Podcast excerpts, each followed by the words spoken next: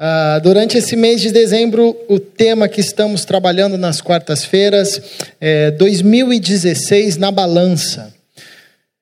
Entendemos que dezembro é um tempo bom para a gente parar, refletir acerca do ano que se passou, né? que está chegando ao fim, pensarmos acerca uh, de 2017.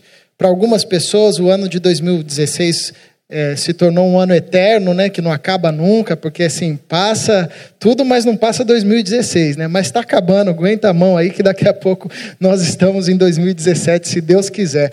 Ah, e eu quero compartilhar um texto com os irmãos, que está em Filipenses, capítulo 3. Lerei dois versículos, o 13 e o 14. Filipenses, capítulo 3 versículo 13 e 14. Acredito que esse texto po possa nos instruir acerca do desafio que é a vida, a jornada da vida. Da vida com Deus em todos os seus aspectos também, desafios profissionais, uh, acadêmicos, relacionais, enfim.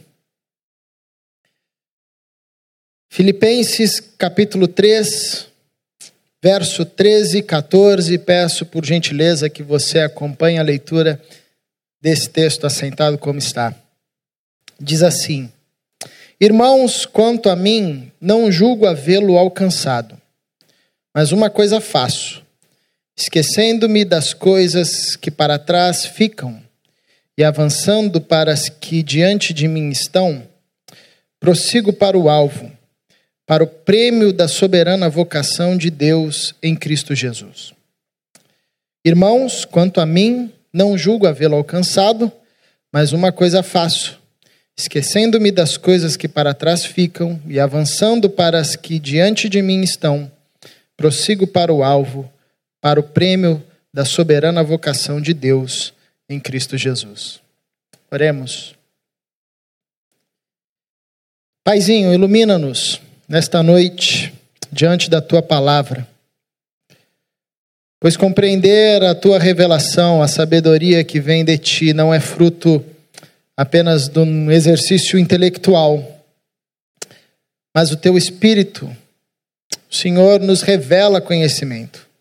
Por isso clamamos, pelamos a tua bondade, as tuas misericórdias, para que o teu Espírito Santo encontre liberdade no nosso meio e faça com que essas palavras transformem o nosso coração, o nosso ser e nos converta à semelhança e à imagem do teu filho Jesus. Desejo do nosso coração, apegados ao sacrifício do teu filho, Jesus Cristo, pelo qual nós oramos, invocamos o teu nome nesta noite. Amém.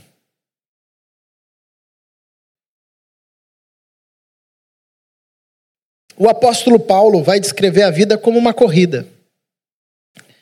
E é exatamente essa metáfora que ele tem em sua mente quando ele escreve esse texto aos cristãos que se reuniam em Filipos. Ah, e ele usa essa metáfora da, da corrida então, por diversas vezes nesse trecho, nós ah, veremos expressões que ressaltam isso. Ele começa, por exemplo, ah, no verso 12, dizendo: ah, prossigo para conquistar aquilo ah, para o qual também fui conquistado. Ele vai dizer no verso 13, como nós lemos: ah, eu ainda não alcancei, por isso eu vou me livrar das coisas que para trás ficam e vou avançar. No verso 14, ele vai novamente enfatizar, usando a mesma mesma expressão, prossigo para o alvo, para o prêmio da soberana vocação. Ou seja, uh, o apóstolo Paulo está tá, tá descrevendo a vida como uma corrida, a vida com Deus uh, como uma corrida. E é interessante ele usar essa metáfora, porque de cara, dentro desse contexto, já nos traz um ensinamento profundo. É, é, é fantástica essa relação da vida como uma corrida, porque eu não sei se os irmãos, quantos aqui dos irmãos já tentaram fazer é, a, a, é, a, prática da corrida, né? Já tentaram uh, se aventurar na corrida. E por um tempo atrás eu eu fui tentar esse novo tipo de esporte na minha vida uh, e descobri que é muito difícil, né? Primeiro que quando você começa a correr no primeiro quilômetro, parece que tudo existe para te desanimar. O seu corpo começa a reclamar, a sua mente diz que não vai dar certo, que é uma furada, os seus, as suas pernas não respondem, você fica cansado, com falta de ar, assim, é uma coisa muito difícil. Mas você continua, ah, porque os, os profissionais dizem que isso acontece sempre no primeiro, segundo quilômetro, é assim mesmo, o corpo cria uma resistência profunda. Mas depois ah, do terceiro quilômetro a coisa vai ficando boa. Então eu corria sempre nessa esperança e chegava no terceiro quilômetro, nunca ficava bom. No quarto também, nunca ficava bom, ficava sempre difícil, né? Ah, no final que era bom, quando terminava, aí tinha aquela sensação de que era gostoso, né? Mas ah, era uma luta. Eu lembro que uma vez eu fui conversar com um professor do seminário e ele é um atleta profissional, corre maratonas e tudo mais, e ele estava explicando como a, a maratona tem muito a ver com a corrida da vida muito parecido, porque ah, é preciso você, por exemplo, saber como você corre, é preciso você saber o caminho pelo qual você corre, você se conhecer, saber dos seus limites. Ele ia descrevendo ah, que na maratona existia um determinado quilômetro, que eles chamam quilômetro 33, que é quando assim o corredor já correu tudo o que ele podia e o corpo começa a pedir água, ah, e os caras sabem que nesse momento não é tempo de acelerar, de acelerar o passo, pelo contrário, é tempo de diminuir o ritmo. Ele ia fazendo essas aplicações com a vida e, e como é, é, era fantástico perceber a vida como uma grande maratona. E de fato, a vida é uma grande corrida, uh, onde nós precisamos conhecer o percurso, onde nós precisamos conhecer os limites do nosso corpo, conhecer a nossa força física, o nosso vigor, uh, saber dosar o passo, saber dosar quando a gente aumenta o ritmo ou quando a gente diminui o ritmo. E Paulo ele traz essa, essa ideia, essa metáfora da corrida para descrever o nosso relacionamento com Deus, sobretudo a nossa postura com a vida. E isso já é interessante inserido nesse texto, porque como você sabe, a carta que Paulo escreve aos Filipenses, ele escreve em uma prisão, em Roma, ele está aguardando um julgamento. Ah, e provavelmente ele sabia que a sua sentença não seria uma sentença tão positiva. Ele está isolado dos seus irmãos, ele está num contexto adverso. Paulo escreve essa carta aproximadamente 20 anos depois do seu ministério. Então imagina um, um, sujeito que passou 20 anos dedicando a ah, 20 anos da sua vida à causa do Cristo, viajando, pregando, como ele mesmo diz, levando em seu próprio corpo as marcas do amor a Cristo, por diversas vezes enfrentando naufrágios, por diversas vezes sendo espancado, apedrejado, rejeitado, fugindo ah, de perseguições, aspirando, suspirando ameaças de morte. Então imagina um sujeito que depois de 20 anos, dedicando-se à obra de Cristo, ele se encontra em uma prisão. Aos olhos humanos, é um cenário que, assim, não é dos mais promissores. Parece que deu errado, né? A, a vida do sujeito. Parece que o ministério do cara não frutificou. Então, Filipenses era uma carta que tinha tudo para ter um tom fúnebre, um tom triste, um tom melancólico. Mas, ao contrário disso, é uma carta que os teólogos chamam de a carta da alegria. Quando você for uh, ler Filipenses, grife toda vez que aparecer a palavra alegria, contentamento, uh, paz, felicidade. Você vai se espantar como Paulo usa muito esses, essas palavras para descrever um estado uh, do seu coração. Isso é interessante. Então é, é, é interessante observar que o apóstolo descreve a corrida da vida neste contexto. 20 anos depois de servir a Cristo em uma prisão, nem por isso, nem por isso, ele escreve essa corrida da vida com tons desanimadores pelo contrário, ele escreve com um tom esperançoso. O que já nos revela algo interessante ah, que nós podemos aprender a partir da vida do apóstolo Paulo. É que, acima de tudo, nós precisamos conservar no nosso coração uma forte perseverança. uma perseverança inabalável. Porque a caminhada com Cristo, a caminhada da vida, e os irmãos sabem disso, não é coisa fácil.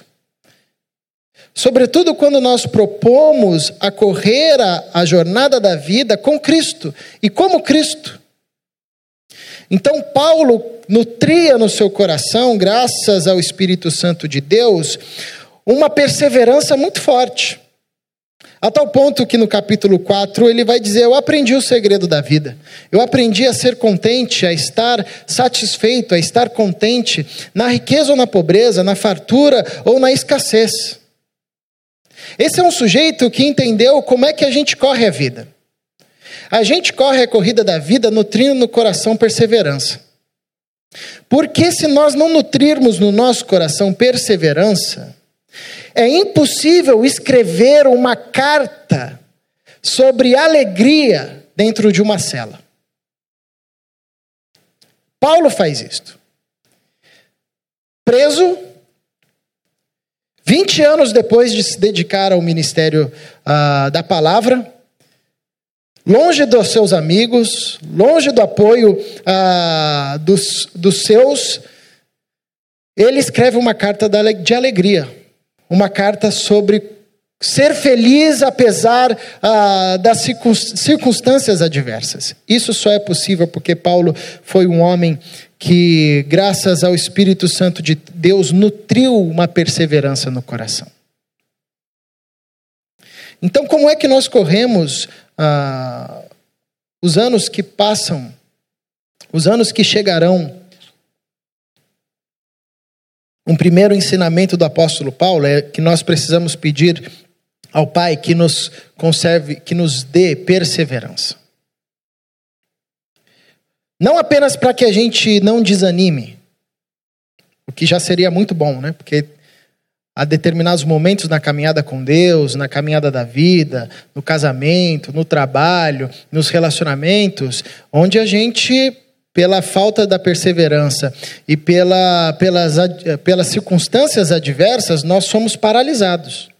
Nós não conseguimos dar um passo. Nós temos vontade de largar a mão, deixar a coisa aí do jeito que está, a vaca ir para o brejo. A gente não sente mais vontade de lutar por nada. Não é apenas por isso que nós pedimos, é, devemos pedir a Deus por perseverança. Sobretudo, nós devemos pedir, pedir a Deus por, por por perseverança, ah, para que possamos, em momentos adversos, escrevermos cartas de alegria. Não apenas nos par ficarmos paralisados, mas mais do que isso, para que nos momentos de angústias, nos momentos, nos anos difíceis, nos anos ah, onde as circunstâncias parecem jogar contra nós, pela, pela perseverança dada por Deus, possamos escrever cartas de alegria, como o apóstolo Paulo faz. E aqui nesses dois versículos, há uma expressão que eu acho fantástica e que eu acredito que deve nos ajudar muito nesse próximo ano de 2017, para que a gente faça uma caminhada mais leve. Ah, essa expressão que ele diz no verso 13: Esquecendo-me das coisas que para trás ficam e avançando para as que diante de mim estão. Como é que a gente corre essa corrida? Como que o apóstolo Paulo correu a corrida da vida? Ele nos dá aqui uma dica preciosa. Nós precisamos correr de forma leve. Nós precisamos aprender em Cristo que existem coisas que nós devemos deixar para trás. Que não tem como a gente ah, correr essa caminhada trazendo um punhado de coisas que nós deveríamos ter deixado. E como nós somos craques em acumular coisas desnecessárias. Eu não sei se você tem o costume de fazer um, às vezes, dependendo da época do ano, fazer um faxinão na sua casa, assim. Aí você vai lá, geralmente final do ano é a época onde a gente faz faxina na casa para receber os parentes. Tem sempre um quarto da bagunça, que tem um monte de coisa lá que ninguém usa. Aquele, aquele aparelho de ginástica que você comprou pela televisão, que você achou que ia usar, usou uma semana e ele serve agora de cabide. Ele fica lá naquele quarto. Aí você pega e faz aquela faxina. Limpa a casa. Aí o que, que acontece uma semana depois? Está tudo entulhado de novo. Nós somos craques em acumular entulho. Basta ver na sua Bíblia aí, o tanto de papel que deve ter na sua Bíblia, de anotação que você na boletim, é, um monte de papel que você vai pegando, recado na bolsa. Ah, nós temos este costume. Interessante isso. E na vida, às vezes, nós não nos, desvencilhamos, nos desvencilhamos ah, de bagagens que deveriam ficar para trás deveriam ser deixadas. E aqui Paulo fala tanto no aspecto positivo, quando, quanto também naquelas bagagens mais pesadas. Né? Porque ah, quando Paulo diz, esquecendo-me das coisas que para trás ficam, a gente precisa ah, olhar um pouquinho para o contexto, e, e, no contexto anterior, nos versículos anteriores, Paulo está fazendo uma descrição de si. Ah, ele está falando para os irmãos a quem ele direciona essa carta: olha, eu poderia muito bem me apegar às minhas patentes, porque eu sou judeu dos judeus, eu fui fariseu dos fariseus, quanto à lei e ao zelo da lei, eu era perseguidor da igreja. Então ele vai destacando as suas credenciais, ele diz: mas eu, depois que conheci a Cristo, considero tudo isso como nada, como lixo, como refúgio, isso aí não serve para nada. Eu abandonei isso, eu abandonei a justiça própria. Então, Paulo está descrevendo que na corrida da vida e na caminhada com Deus existem coisas que nós devemos deixar, sobretudo o nosso senso de justiça própria o nosso senso de capacidade, que nós temos capacidade de correr essa corrida, que nós damos conta, que nós aguentamos. Paulo fala: olha, se tinha alguém que poderia se vangloriar disso, seria eu. Mas eu descobri em Cristo Jesus que tudo isso foi perda de tempo. Eu estava deixando de lado a minha justiça própria para me apegar apenas em Cristo Jesus. Então, nessa corrida da vida, nós precisamos correr de forma leve. E correr de forma leve ah, é deixar para trás aquilo que nos pesa, aquilo que nos é pesado, aquilo que nos dificulta o passo. Tanto das coisas boas, quanto das coisas também que são mais complexas, difíceis, ah, mas que nos paralisam. Porque nós temos que lembrar que Paulo era o cara que perseguia a igreja. Paulo era o cara que ah, mandou muitos irmãos para a prisão. Paulo era o cara que estava diante da morte de Estevão. E aí você pergunta: como é que um cara desse consegue correr livremente com a consciência tranquila? É que Paulo, quando encontrou com Cristo, ele descobriu que em Cristo Jesus nós não precisamos carregar mais nenhum rótulo que nós tínhamos no passado.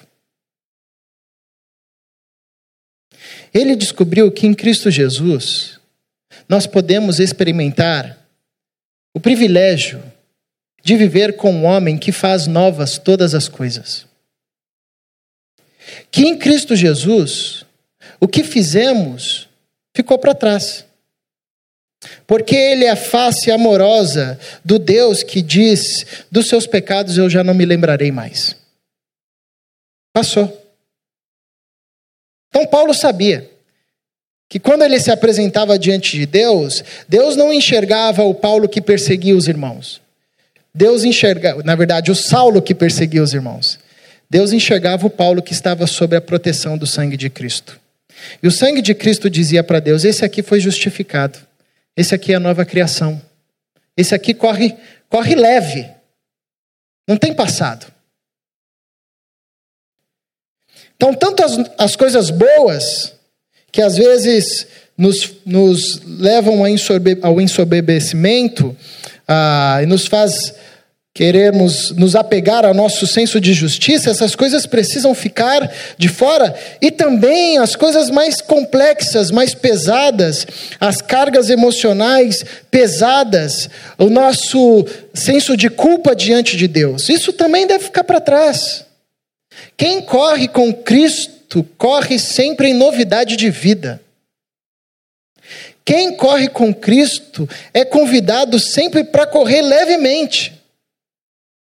Não importa a vida ah, que viveu, Importa a vida que vive. Então é interessante que o apóstolo Paulo ele nos revela uma nova forma de viver e olhar para a vida, que não é mais olhando para trás, mas é olhando para frente. E ele diz isto: ah, para é, esquecendo-me das coisas que para trás ficam e avançando para as que diante de mim estão. A fé cristã é um chamado para olhar para frente.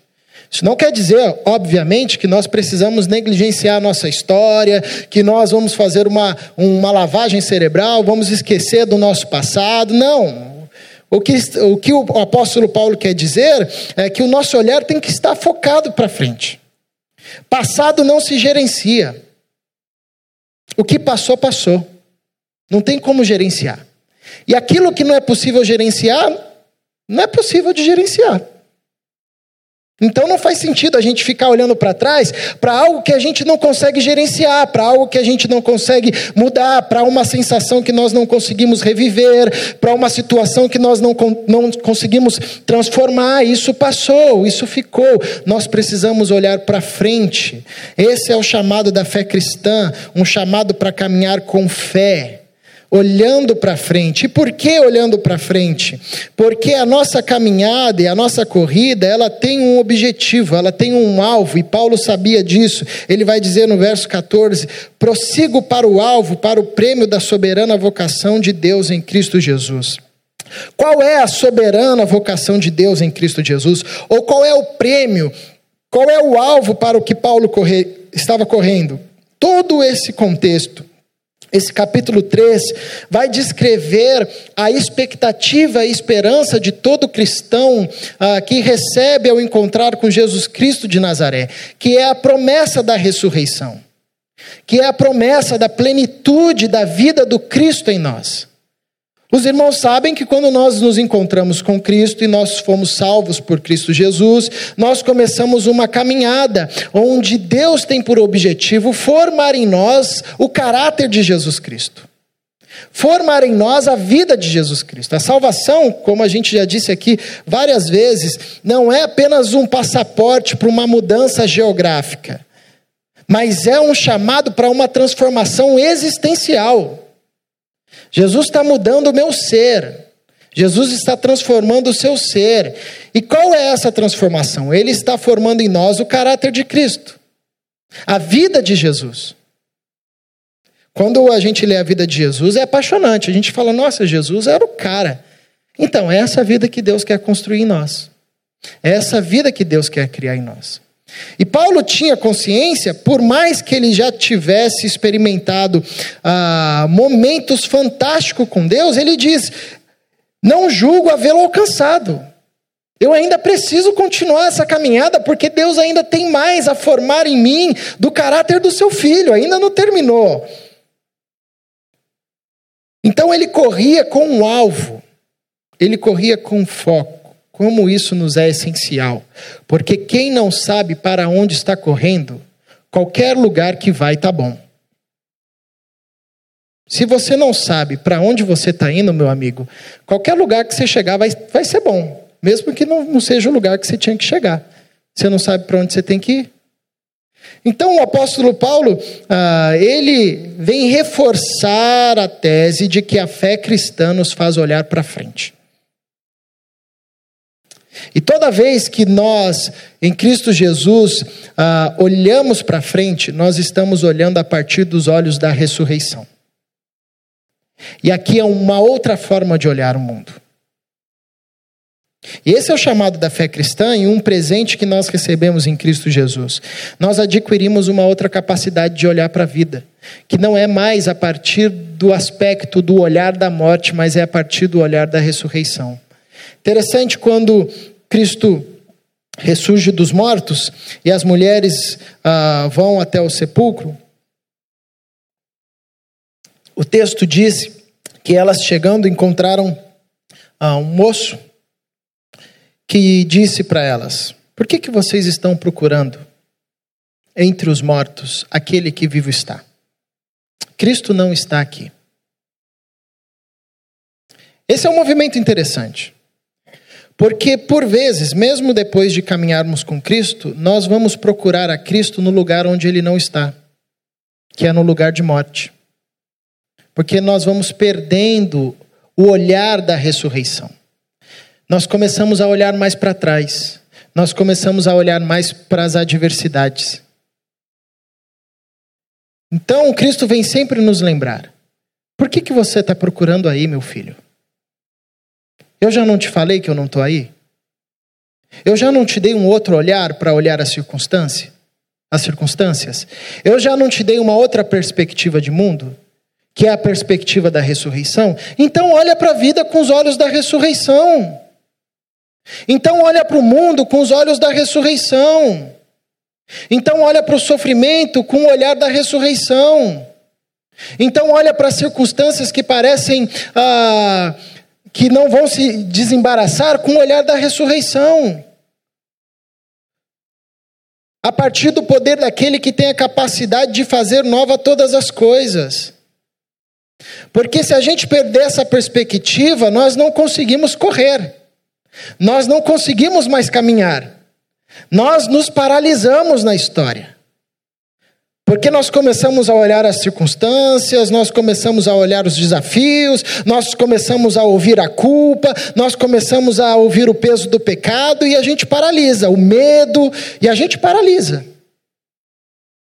O apóstolo Paulo vem nos dizer: esqueça das coisas que para trás ficam. Esqueça. Você caminha com Cristo, Ele faz nova, novas todas as coisas. Corra, avança para as coisas que estão diante de vocês. Olhem para frente. Mantenham os olhos fixos na ressurreição. Conservem no coração a ressurreição de Cristo Jesus. Essa perspectiva de que em Cristo Ele faz nova, novas todas as coisas e que em Cristo, no final, tudo sempre dá certo. E como dizem, se não deu certo ainda, é porque não chegou o final, né? Então aguarda. Nós deveríamos ser o povo mais tranquilo da história da humanidade. O cristão deveria ser assim o povo mais relax da face da terra, por uma questão simples. Nós sabemos como essa história termina, meus irmãos. Nós sabemos como essa história termina. E a história termina com a palavra de Deus dizendo: não haverá mais choro, não haverá mais lágrima, não haverá mais noite, não haverá mais morte. Pronto, é assim que a história termina. Isso é olhar a partir da perspectiva da ressurreição. Esse olhar nos faz correr. Esse olhar fez com que o apóstolo, em uma prisão, 20 anos depois de dedicar a sua vida, literalmente dedicar a sua vida à obra de Cristo, estando em uma prisão, escrever uma carta que é considerada a carta da alegria. Como é que isso é possível? Ah, Paulo entendeu o que era olhar para a vida a partir da perspectiva da ressurreição. Por isso que ele diz: Eu aprendi a estar eu aprendi a ser contente na fartura ou na escassez, porque eu olho a partir da perspectiva da ressurreição. Porque tudo posso naquele que me fortalece. Então, o ano de 2016 vai acabar em nome de Jesus daqui a alguns dias e virá o ano de 2017. As, pre as previsões parecem ser piores do que para o ano de 2016, né? Que bom, em certo sentido, porque a gente vai ter mais terreno para desenvolver esse chamado de vida para o qual Deus nos convida a viver. Olhar a partir da perspectiva da ressurreição. Isso não significa que nós teremos um olhar mágico e romântico sobre as coisas. Isso não significa que nós não iremos chorar pelas perdas, que nós não iremos sentir as crises que irão nos assolar, que nós não, ire, não iremos, ah, por vezes, nos sentir angustiados ou abatidos. Não, o apóstolo Paulo vai dizer em Coríntios: nós somos em tudo atribulados, mas não estamos desesperados, abatidos, mas a nossa esperança permanece permanece viva, ah, nós somos angustiados de todos os lados, mas nós não estamos em desespero. Então a lógica é essa: não é que a gente vai passar ah, com o coração frio diante dessas circunstâncias adversas, mas nós passaremos com a certeza de que Deus tem poder para transformar todas as coisas nós passaremos com a certeza de que com Cristo a nossa caminhada pode ser leve, porque nós podemos deixar o que pesa para trás. Em Cristo, nós temos um alvo e nós corremos para esse alvo. E esse alvo é Deus formando em nós o caráter pleno do seu Filho.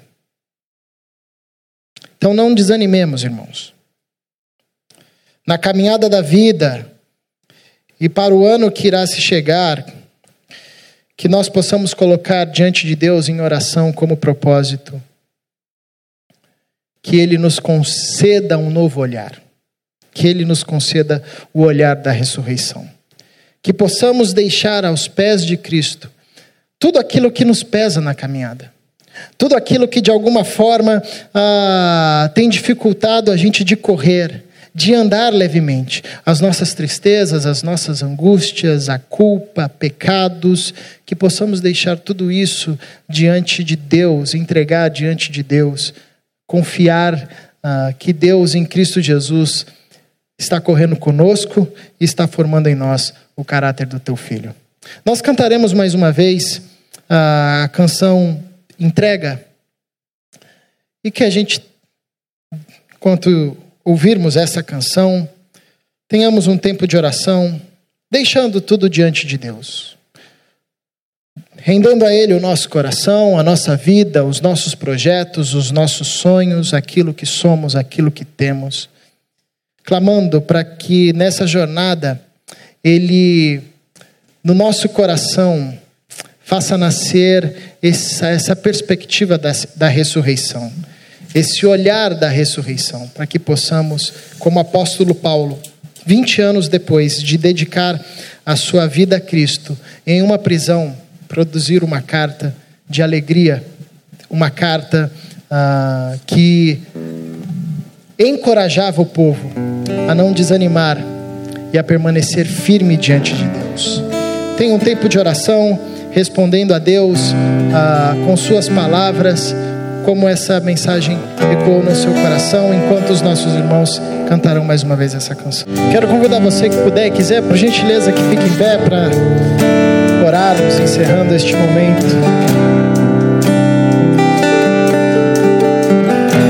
Paizinho, o Senhor conhece o nosso coração,